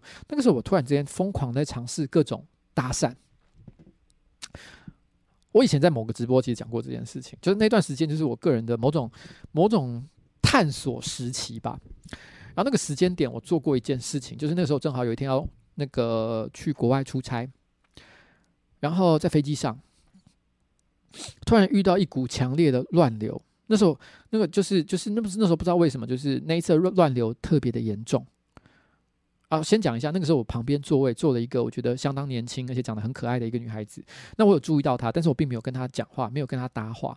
然后就在我们遇到乱流，那个乱流其实大概算是我人生搭飞机经验有史以来最严重的一次，连我自己都有一种哎干这个是三小，因为整个飞机是左右乱晃，我都在心里想说是不是该写遗书了？但我没有真的那么害怕，只是心里觉得说哎这个跟平常乱流真的紧张不港哦那种感觉的时候，我感觉到隔壁那个女生呢非常的害怕。害怕到就是就是那种整个人在那种都想要尖叫发抖的那个感觉。我那个时候就做了一件事情，就是我突然之间，我根本不认识他，也没跟他讲过话，我就把手握上去说：“你不要怕。”就这样，然后就这样握着他的手，直到乱流结束。然后下飞机的时候，过完那个海关。我就跟他问说可不可以交换赖然后我们就真的交换赖了。但是我后来就没有再跟他联络了，因为对我来说那个就是一个当时的一个就是搭讪的实验，就是我觉得好像哎，这可以这样做吗？我当下其实是真的，我想在在那个当下，我必须承认一件事情，我不是因为什么正义感或者是怎么样的，我单纯的就是真的心想说，哎，这个这是不是一个很好的机会？想要表达一下，就是哎，我觉得想做这件事情，我真的做了。然后真的要到那个 line，但我后来其实并没有跟他要求说约会啊、碰面啊，完全没有。那后来也很长一段时间都没有再联络。后来有一天他传讯息给我，原因是因为他那时候我已经那因为这是在很久以前的事情，那又隔了很久很久之后，后来因为在网络上我开始有了一点名气，甚至偶尔还会上一下媒体。他可能某一天突然间不知道在哪里看到我的新闻还是怎么样的，突然之间传了一个讯息问我说：“哎，你不会就是叉叉叉吧？”我说：“对，我就是叉叉叉。”这样，大概就这样。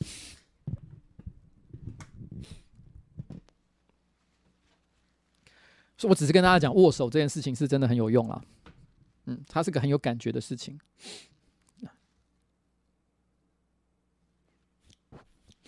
没有，有人说不久之前，对，那个 line 是不久之前传给我，可是只是单纯他问我，就是你是不是就是叉叉叉啊？我都说啊，对啊。我没有干嘛，我就讲，因为人家问我，我当然就说哦，对对啊。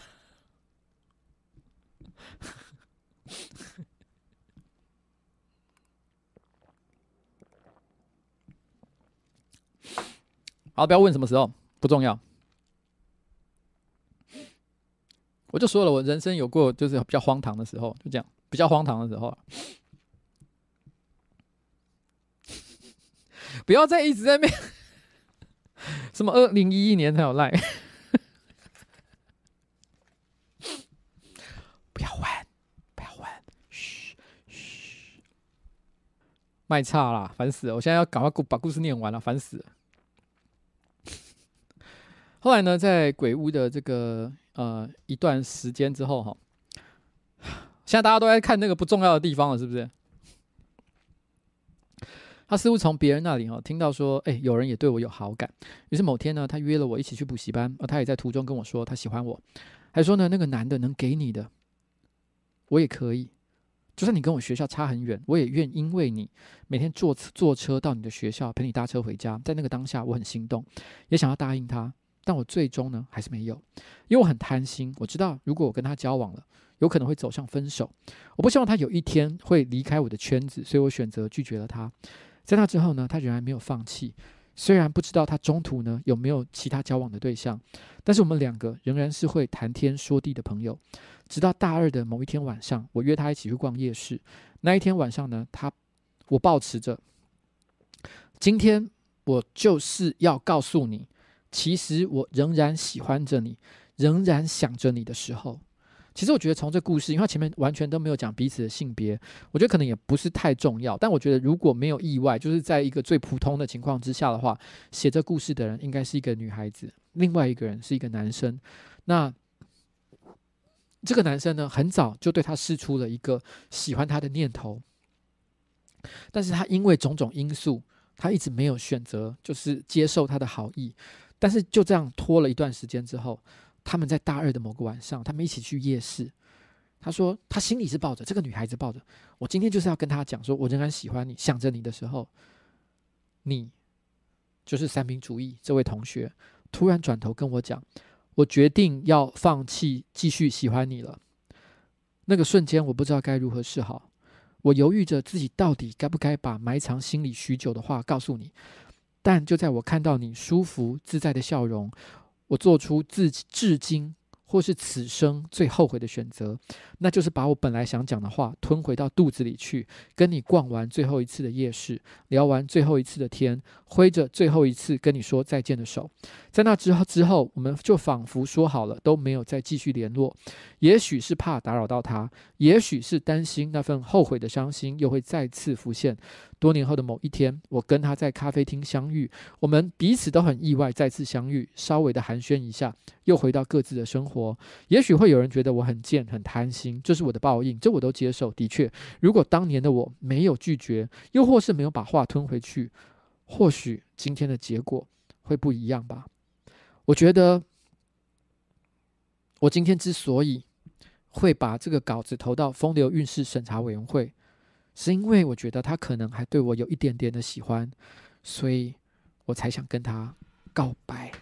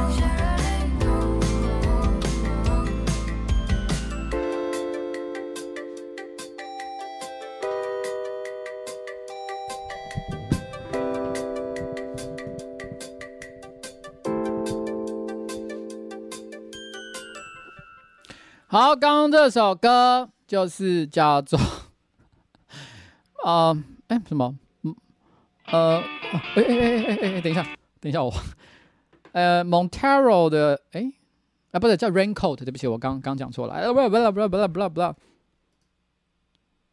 刚这首歌哎我刚本来是要放 raincoat 吗？应该是要放 raincoat 没错吧？哎我还是我放错了。应该是放放没错我应该是啊哎不对我刚本来应该要放另一首歌的。我刚本来要放另一首歌的，我放错了，难怪我一直觉得哎，气氛有一点。虽然很好听，是这首歌是很好听的歌，可是我本来刚好气氛应该是要放另一首歌啊！可是因为大家现在整个混乱了，你知道吗？大家混乱，大家一直在计较我之前的故事。好，我跟你讲，我，我就解释一次，好吧？我就解释这一次。我以前直播其实曾经提过这件事情，就是说我跟我老婆在一起的这个长长达二十几年的时间里面，曾经有过一段时间，我们感情比较不好，甚至分开过一小段时间，差不多就是在那个时间前后所发生的事情。细节我实在不想讲太多，但是那个时间点，算是我个人对自己三十几年的人生重新做一次探索，有点像我自己心里面一直觉得那个是我的第二次青春期，我想要做一些我以前从来没有做过的事情，有一点这样的感觉，大概是那个那个状态了哦。所以你说他是不是我的风流韵事？是我那一段时间的风流韵事呢？我只能这样讲，如果要把我那一段时间风流韵事全部拿出来讲，我自己一个人大概可以撑五集吧。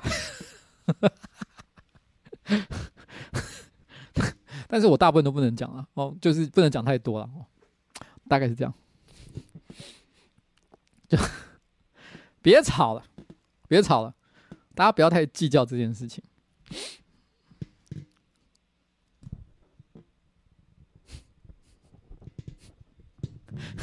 我老婆在那边说不让他专心加班，因为他现在真的在外面加班。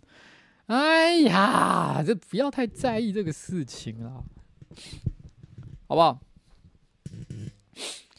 ？OK。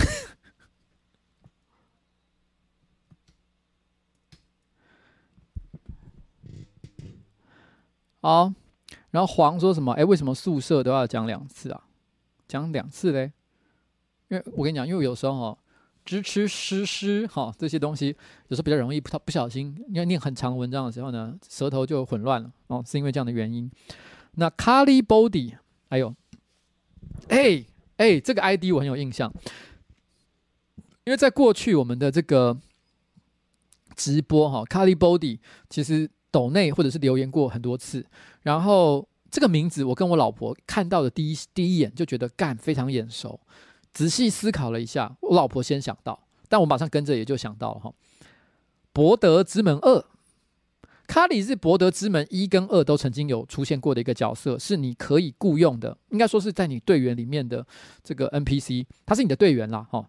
然后呢，Body 则是二代的魔王级角色哦，Body，然后。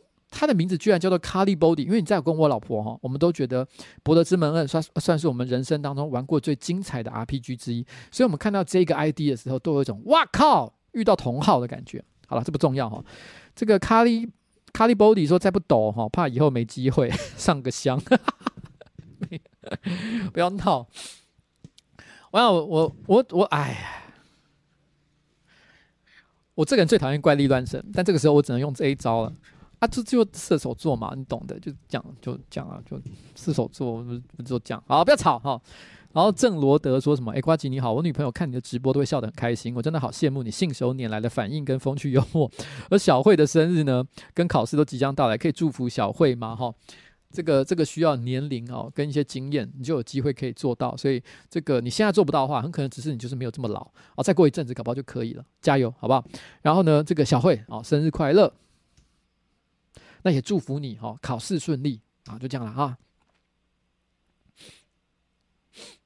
嗯，然后哎、欸，我老婆还讲，卡里出第二代一出场就便当了，哎、对对对，你这个这个让让我的确想起来啊，对，因为卡里一出场就领便当，所以我们才有机会追他老婆，没错，对，未亡人，哎呀哎呀哎呀，没错啊，卡里 body 呀。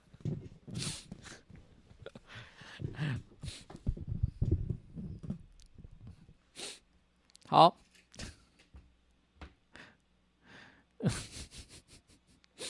好了，我接下来要念念哈。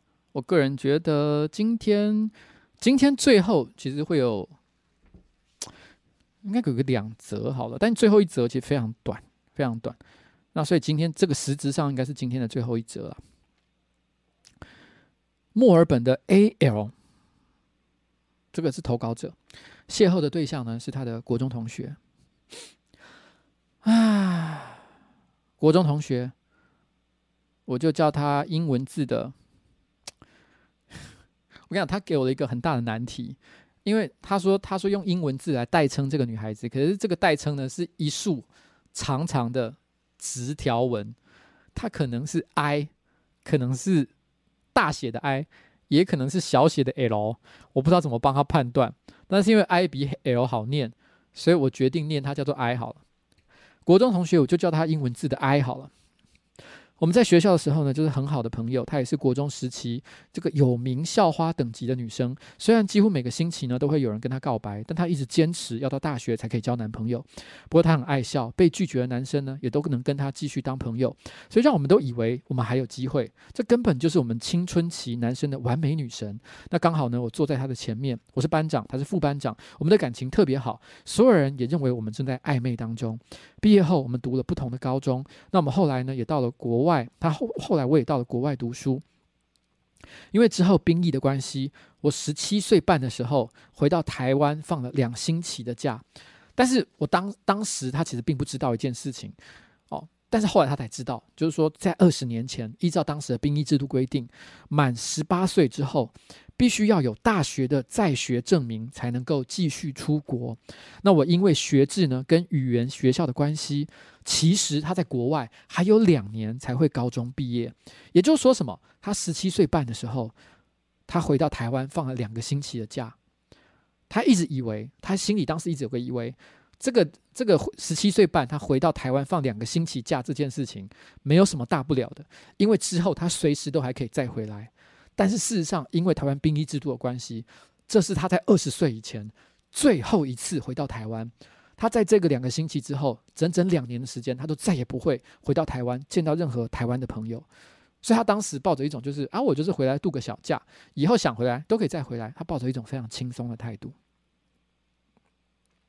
他说：“我们当然呢，在这在这个过去一直都有在持续联络。那所以呢，想当然了，也有约出来见个面，吃个饭。”关系呢，也还是像国中那样熟悉，完全没有一年没见面那种生疏的感觉。过了两天，刚好有台风，他一个人住在爸爸租给他的校外宿舍。他说停电了，外面风很大，他有一点点怕。我就说，哎，你等我。我就坐了一个多小时的夜班公车，从南投坐到台中。那公车司司机就讲说，哎，这是今晚的最后一班喽，有路上台风警报，要等到路警解除才会有车回埔里。因为风很大的关系，公车开很慢。到他宿舍附近的时候，已经快要凌晨一点。在没有 Google Map 的年代，我竟然没有迷路，马上就走到他的套房楼下。他就问：“风雨好大，你有淋湿吗？”我说：“还好，因为电已经停了。二十年前，手机上面什么也没有。我们两个人就躺在床上，静静地听着对方的呼吸，还有风雨声。我们只是一个好一点的，我们只是一一对。”好一点的朋友，我就这样一直告诉我自己，而且一个小处男什么都不敢，听着他的呼吸，他身上的味道，我也完全都没办法睡着。时间不知道过了多久，好累，好想睡，但思绪又一直乱七八糟的，我不知道他睡了没有。我动了动身体，他突然就牵起我的手，我的心跳快到我快晕倒，好热，好热，外面的风雨明明就那么大，一点都不热，好吗？他问我睡了没，我说还没。我们侧了身，面对面，轻轻的抱着对方睡着了。隔天一大早，路警解除，他要去打工。在离开他宿舍之前，我们在门口轻轻的抱了对方一下，什么也没有说。早上八点，这是我这辈子最后一次见到他。他在几年之后，因为忧郁症自杀过世了。为什么我觉得我当时有机会？因为青春期因为台风夜如果这都没有机会那真的什么都没有机会了。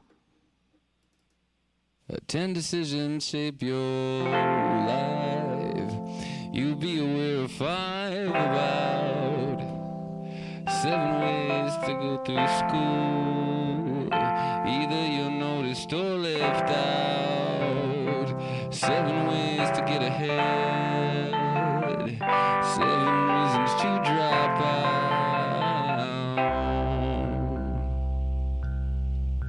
When I said, I can see me in your eyes, you said, I can see you in my pants. That's not just friendship, that's romance too. You like music we can dance to. Sit me down. Me up. I'll calm down and I'll get along with you. There is a time when we all fail. Some people take it pretty well. Some take it all out on themselves. Take it out on friends. Oh, everybody plays the game. And if you don't, you're called insane.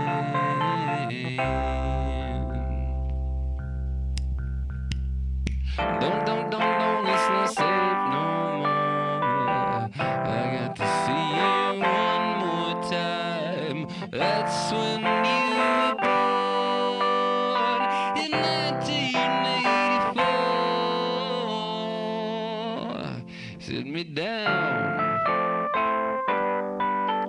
Shit,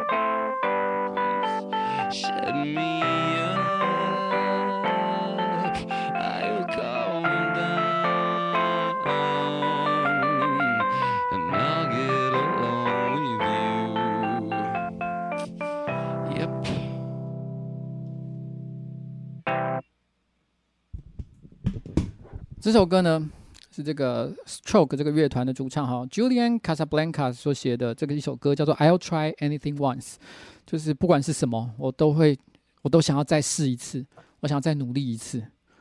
但是有些事情呢，你知道，就是过了就是过了，它不可能会再让你有任何机会。我想，其实年轻的时候，很多人都会觉得，像这个这个主这个刚刚这故事的主人翁，他是十七岁半的时候遇到这件事情，在那个当下，他一定觉得青春是无限的。我才十七岁半而已，什么事情都还有机会。回台湾，哎呀，这个买一张机票我就回来了嘛。但是他没想过，其实因为就是他自己没想过的原因，他其实有两年时间是没有再回台湾的。错过的那一个晚上，错过的那一个机会，其实永远不会再来。有一部电影，其实叫做《台风俱乐部》。那这是一个日本电影啊，我个人非常喜欢。大概是我人生生涯当中，如果让我选的话，可能应该有前五名的位置吧。就是是一个让人非常有感的电影，就是一群青少年在高中，那他们就是突然间有一天呢，发生了这个巨大的台风。那这些高中生不知道为了什么原因，反正大家都有各自的原因，翘家也好啊，还是突然间做社团活动也罢啊，反正那一天晚上他们没有回家。结果所有的人都因为台风被困在教室里面。但这当然这个东西呢，它并不是什么灵异或奇幻的故事，它就单纯讲说一群青少年被困在学校里面，因为因为毕竟当时风雨太大，如果冒冒雨回家，反而可能更加危险，所以他们就不得不留在那里。可这并不是一件恐怖的事情，因为对于青少年来说，诶，如果你在你高中的时代，因为台风的关系，你突然之间跟你一群最要好的同学被滞留在学校里面，诶，这多爽，大家一定很开心的。但这个故事呢，不完全的只是开心的而已。他就是在讲那个疯狂的夜晚，因为台风，大家被困在学校当中，所有的人为了自己青春，然后做出的一些疯狂的行为，有悲伤，但是也有快乐，也有各种各式各样难以解释的事情。台风俱乐部啊，推荐大家看看。那我觉得今天呢，这一则故事，我觉得今天正好我来搭配 ending 的最后一个一个提问，也是这一次的这个投稿者，他也是一个投稿者，他问了一个很简短的东西。他是一个投稿者，叫做 Ten，他的邂逅对象没有，就是诚心发问而已。他说：“哈，我重看了或许能干委员会的漫画，又再次复习了前面几集的风流韵事审查委员会，我听到了不少则没做反而能够更加珍惜的故事。”因此，我有一个问题想要请教瓜吉：未来当我们再次遇到这些，哎，这个字他写了一个日文，我不确定我念的对不对？哦，压力大，压力大的瞬间，应该是这个念法吧？应该怎么做才好？应该是义无反顾的去干，至少在那个当下得到得以解脱的答案。又或者是接受开放式的结局，让自己活在美好的想象当中呢？其实刚刚呢，这位墨尔本 AL 的同学哈，他的故事其实很明显的，大家听就知道，他其实当下绝对是有那个机会的。可是可能他就是觉得自己年轻，觉得自己有种种的原因，他觉得他没有必要非在那当下做点什么。这种矜持也未必有错，因为就像是我们前面所讲过的所有故事一样，有的人生在后面还有其他的发展。也许会更加的美好，更加的隽永，就像是把一瓶酒，然后呢放在你的这个这个地下室里面，然后呢陈酿个二十年、三十年，再度拿出来喝的时候，哇，味道更加的纯美。不过也很难说，你知道有的酒不耐久放，放在地下室放久，等你再度打开的时候，它已经不是酒，而是醋了，这是真的，它就已经变质了，就是这样。你永远都不会有这个答案的。我在上一集的时候，我记得曾经讲到一个。讲到一个故事，呃，是在讲那个摄影师的。如果大家有看上一集的话，就知道，就是那个一个摄影师，然后他就在讲说，他年轻的时候也是追学校里面最漂亮的女生。那不管怎么样，他到最后，他觉得他曾经有一个机会，就是在他结婚帮他做婚礼摄影的当下，他好像有一个机会可以跟他发生点什么，但最后什么都没做。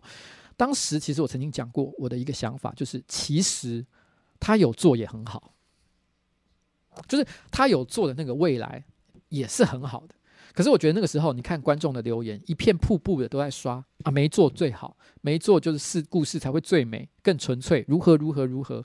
的确，我很多故事我也常常用类似的论点去解释。可是，在当下，其实我有讲一件事情，我觉得他做也没有不好，因为做了之后，你终究是完成了这个风流韵事。因为我从来没有要贬低做爱这件事情，你就算是你知道吗？就算只有这么一次。就算你之后这这辈子你不会再跟这个人有任何的交集、碰面、说话、维持美好的友谊，可是起码你做了这件事情，仍然是一个一生珍贵的回忆。这样的人生不见得有任何的遗憾。所以有做跟没做的结果，虽然人生会走上两条完全不同的世界线，可是并没有任何一条一定是错的。所以呢，我要用一首歌，觉得这首歌呢。就是我心里面，我觉得对这个问题真正的答案。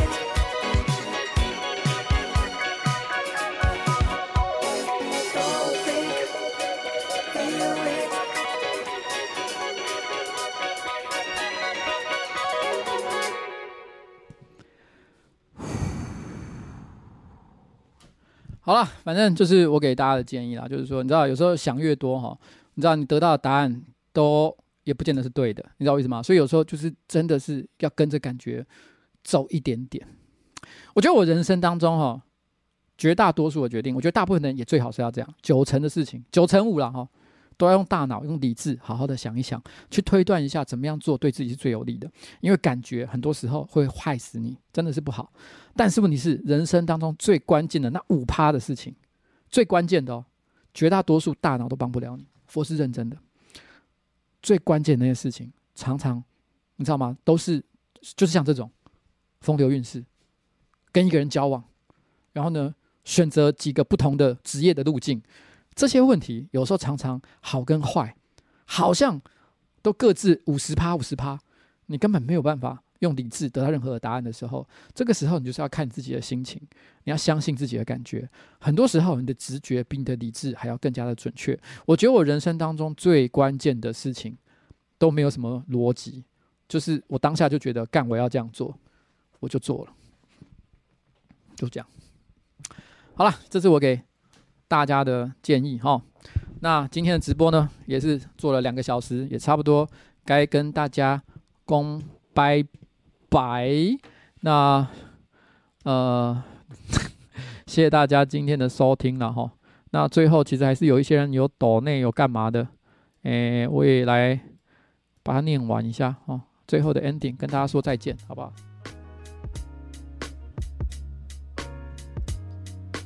哎、欸，这个王绿敦说什么？谢谢呱吉每周的陪伴哈，从大一一直跟到现在，大学都快毕业，今天才突然想说要加入会员，但看到名字旁边的是小蝌蚪，就好不爽哦，想要快点长大变成咕呱呱，可以的啦，哦，很快啦，哈，很快哦，我记得一两个月、三个月直接变身了，好不好？艾米琳说，哎、欸，呱吉晚安，终于下班了，好期待十月十号的不吉夜，好，大家都这样讲了，你知道吗？我怎么能够随便呢？我不要用处男心态了，我到时候直接哦开干，好不好？然后呢，晴晴系说：“哎，呱吉可以祝我零九二六生日快乐吗？”好啦，零九二六，哎，晴晴系生日快乐哦。那这个马叔叔，哎，谢谢小瓜与瓜宝每周的陪伴哈。最近在远离社群软体，感觉安静生活也很棒。大家晚安。好啦，我知道你有时候哈心情是也是蛮多心情浮动跟变化的。那远离社群软体，真的我觉得对自己的心理是有帮助的。这样做很好。那 Buster Hand 说：“哎，同事们，明天就是周五了，撑住啊！对了，我明天也有一个硬仗，搞完了，我还是不能放假，对不起，我礼拜六还是有工作。”陈俊廷说：“跟着瓜姐直播度过生日真不错。”好了，俊廷生日快乐哈！就这样了，好，跟大家说拜拜。对耶，我老婆也快生日快乐了。